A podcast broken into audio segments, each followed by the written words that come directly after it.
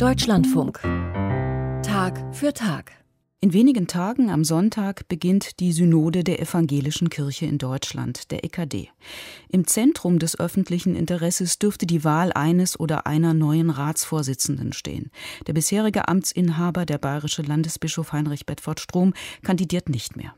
Immerhin drei Stunden im Synodenprogramm nimmt der Tagesordnungspunkt Schutz vor sexualisierter Gewalt ein. Wie viele Kinder und Jugendliche Opfer solcher Gewalt in evangelischen Einrichtungen wurden, dazu hat die EKD noch keine Zahlen vorgelegt. Mehrere Studien sind geplant, aber eben noch nicht fertig. Dabei beschäftigt das Thema Missbrauch auch die evangelische Kirche schon lange, seit mindestens 2010. Damals trat Hamburgs Bischöfin Maria Jepsen zurück, nachdem bekannt geworden war, was evangelische Pfarrer in Ahrensburg Kindern und Jugendlichen angetan hatten. Wie die EKD seitdem aufgearbeitet hat, darüber hat unser Autor Thomas Klatt mit Expertinnen und Experten gesprochen, unter anderem mit der Traumatherapeutin Ursula Enders, die sich intensiv mit dem Fall Ahrensburg befasst hat. Hier sein ausführlicher Bericht. Mit Fällen sexualisierter Gewalt in der evangelischen Kirche befasse sie sich schon seit den 1980er Jahren, sagt die Kölner Traumatherapeutin Ursula Enders. Immer gebe es mehrere Dimensionen. Dass im Falle von sexualisierter Gewalt nicht nur die Betroffenen oft traumatisiert sind, sondern oft auch Institutionen, dass auch sie erstarren, handlungsunfähig sind, sprachlos, ein Zweifel am Selbstwertgefühl haben, sich verschließen nach außen, Spaltungen wahrnehmen. Zwei Pfarrer hatten sich in der evangelischen Kirchengemeinde Ahrensburg nördlich von Hamburg von 1973 bis in die 1990er Jahre an zahlreichen Jugendlichen vergangen, auch an den Stiefsöhnen. Für Ursula Enders war es nicht überraschend, dass ihr die Nordkirche nach Bekanntwerden des Missbrauchs den Auftrag gab, alles aufzuarbeiten. Für sie eine Routineaufgabe, dachte sie. Heraus kam 2014 der 500 Seiten starke Schlussbericht. Und in diesem Kontext entstand bei mir eine erste Irritation, weil die Bischöfin auch dann von den Zeitungen zitiert wurde im Titel auch wir sind traumatisiert. Und das war natürlich nicht mein Ansatz, dass die Landeskirche traumatisiert war, die ja durchaus hätte handeln können. Traumatisiert war das Team der Kirchengemeinde, aber nicht die aus der Distanz verantwortliche Landeskirche. Am 8. Juni 2012 berichtet das Hamburger Abendblatt, eine traumatisierte Kirche versucht, zurück zur Normalität zu finden. Dieses Bild zeichnete die Hamburger Bischöfin Kirsten Vers höchst selbst. Ja, wir sind traumatisiert, sagte sie vor rund 90 Teilnehmern einer Fachtagung im Hotel Basler Hof an der Esplanade. Weiter gestand Bischöfin Kirsten Vers, sich über die Berichterstattung zu den Ahrensburger Missbrauchsfällen manchmal geärgert zu haben. Der Missbrauchsbetroffene Anselm Kohn hingegen sagt, ohne Medien wären wir heute nicht so weit. Kohn ist eines der in Ahrensburg missbrauchten Kinder. Er war erster Vorsitzender des mittlerweile aufgelösten Vereins Missbrauch in Ahrensburg. Solange er nur Opfer war, sei er in der Landeskirche wohlgelitten gewesen, erinnert er sich. Als er aber mit seiner Kritik wegen mangelnder Aufarbeitung und Wiedergutmachung an die Presse ging, sei er von Bischöfin Vers und anderen Kirchenleitenden fallen gelassen worden, behauptet er. Dass mein Auseinandersetzungsverfahren ins Stocken gekommen ist, dadurch, dass äh, ich meine freie Meinung geäußert haben soll. Also ich bin ja zitiert worden. Daraufhin ist mir das Gespräch verweigert worden. Also die Kirche scheint da sehr unversöhnlich zu sein. Und das ist bitter. Also am langen Arm zu verrecken irgendwie. Traumaexpertin Ursula Enders hat unterschiedliche Erfahrungen mit der evangelischen Kirche gemacht. So hat sie im Schlussbericht der Nordkirche auch den Missbrauchsfall in einer evangelischen Kita aufgearbeitet. Sie habe dort viel Offenheit erlebt, sagt sie. Mit Bischöfin Kirsten Vers hingegen kippte das Verhältnis. Hatte sie zunächst gehofft, dass wir einen Bericht schreiben, der quasi der Kirche bescheinigt, dass sie traumatisiert worden sei und Opfer der Intrigen der Täter vor Ort. So entwickelte sich in unserer Untersuchung die Einschätzung, dass hier vor allen Dingen ein institutionelles Versagen vorlag, und zwar hinsichtlich der Strukturen, die Missbrauch begünstigt hatten, aber auch in der Aufarbeitung der Kirche war vor allen Dingen daran gelegen, den eigenen Ruf zu retten. Die Öffentlichkeit sollte, so Enders, eingelullt werden. So fand ein Versöhnungsgottesdienst statt, ohne dass es eine wirkliche Versöhnung mit allen Opfern gegeben habe. Bischöfin Kirsten Vers sei zwar versöhnlich auf die Betroffenen zugegangen, dann aber. Bischöfin Vers hat eine sehr sanfte Art, Menschen zu umgarnen.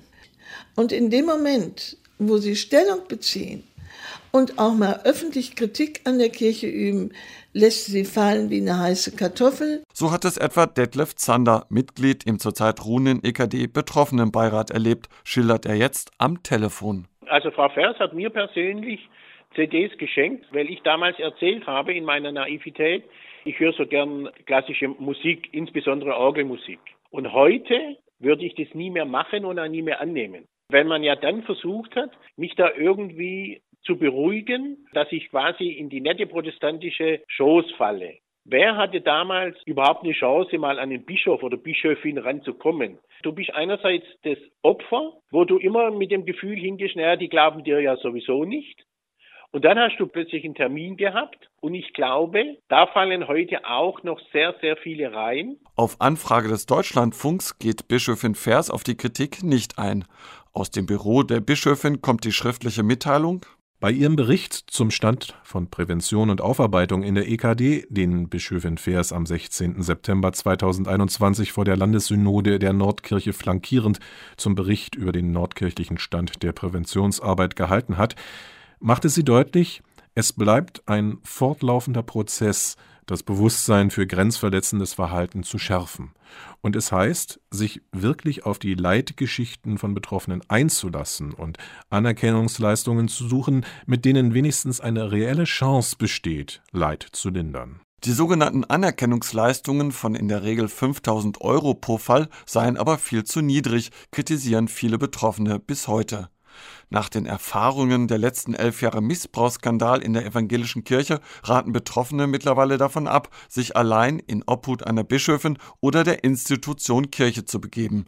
So Kerstin Klaus, evangelisches Mitglied im Betroffenenrat beim unabhängigen Beauftragten für Fragen des sexuellen Kindesmissbrauchs UBSKM. Aus meiner momentanen Sicht versuche ich Betroffenen weitgehend davon abzuraten, in direkten Austausch mit Kirchen ungeschützt zu gehen, weil die Landeskirchen sehr unterschiedlich aufgestellt sind. Das heißt, ich empfehle, wenn Menschen den Kontakt zur Kirche suchen, tatsächlich zu erreichen über eine Fachberatungsstelle oder aber auch über eine geeignete Anwältin, eine Aussage aufzunehmen und dann sozusagen den indirekten Kontakt ohne Namensnennung, weil die Erfahrungen noch viel zu unterschiedlich sind. Doch das Starren auf einzelne Personen wie Bischöfin Vers greife viel zu kurz, meint der Ulmer Psychotherapeut Jörg Fegert.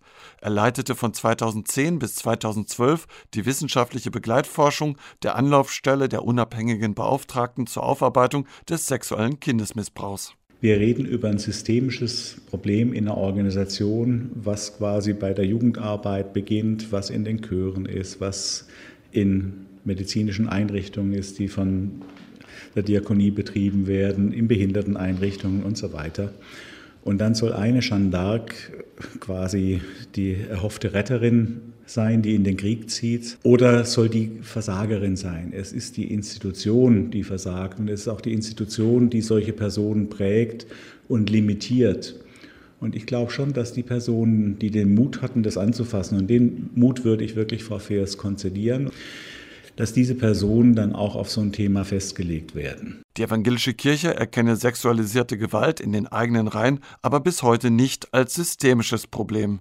Aber es ist schon so, dass der Fisch eigentlich vom Kopf her stinkt. Ist das eine Sache der obersten Zuständigen und haben sie sich dazu fortgebildet und haben sie quasi Ressourcen dafür vorgesehen und gibt es strukturell Vorhaltungen an Personal, die quasi nicht nur Alibi sind, die Leitenden wollten sich nicht wirklich mit dem Thema auseinandersetzen. Das weist die evangelische Kirche aber entschieden zurück.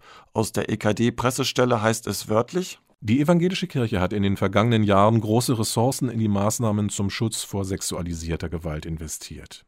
Dazu gehören die Aufwendungen für Anerkennungs- und Unterstützungsleistungen sowie Leistungen im Rahmen des Fonds Sexueller Missbrauch und des Fonds Heimerziehung und der Stiftung Anerkennung und Hilfe.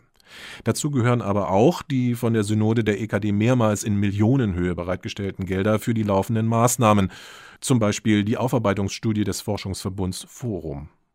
Die Mitglieder des Beauftragtenrates verfügen über eine hohe fachliche Kompetenz. Psychotherapeut Jörg Fegert bleibt bei seiner Kritik.